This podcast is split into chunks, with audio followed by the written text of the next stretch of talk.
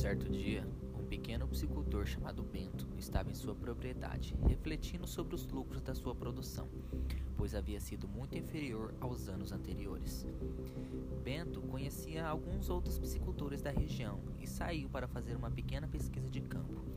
E acabou observando que os compradores da região estipulavam os preços baseados no tamanho da produção de cada psicultor e não na qualidade dos seus pescados, podendo variar de 6 a 9 mil reais a tonelada. Logo após terminar sua pesquisa, Bento estava retornando para sua casa, quando se encontrou com Lúcia. Oi, Lúcia, tudo bem com você? Oi, Bento, tudo bem, sim.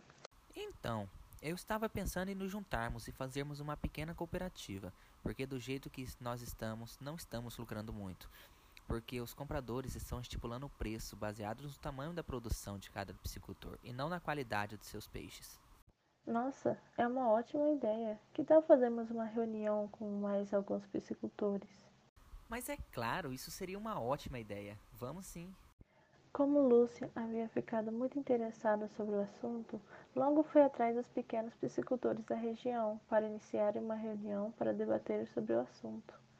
Depois de todos terem chegado na reunião, Bento e Lúcia começaram a explicar como funcionaria uma cooperativa. Todos acharam uma ótima ideia e toparam tirar do papel e montar a cooperativa Blue. Lúcia disse: Pessoal, vamos fazer uma votação. Precisamos saber quem vai ser o representante da Blue.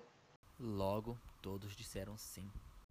Bento e Frank foram eleitos os representantes da cooperativa, porém Bento teve o maior número de votos que acabou deixando Frank um pouco irritado, pois ele achava que deveria ser o único líder da cooperativa, por ser o dono da maior produção entre eles.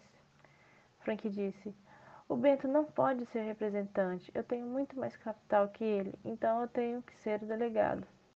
Logo, Bento respondeu-lhe: Não é assim como a cooperativa funciona. Ela é gerida democraticamente, então não importa quem tem a maior produção, desde que os cooperados votem na melhor opção para gerir a cooperativa. Frank ainda não tinha ficado satisfeito com tudo isso. Após um certo tempo discutindo sem entrar em acordo, Frank concordou em ouvir os benefícios da implementação de um sistema democrático na cooperativa. Com isso, Bento começou a lhe explicar. Esse sistema tem se espalhado pelo mundo todo desde a sua criação. E a vantagem é que o cooperado é um dos donos da cooperativa na qual ele faz parte. São eles que participam diretamente na formulação de suas políticas e na tomada de decisões. Esse, essa forma de sistema não iria apenas ajudar nós, membros da cooperativa, mas todos à nossa volta. Depois de muita ressalva, Frank compreendeu e aceitou que a democracia era o melhor jeito de fazer uma cooperativa justa para todos. E assim foi fundada a cooperativa Auro Blue.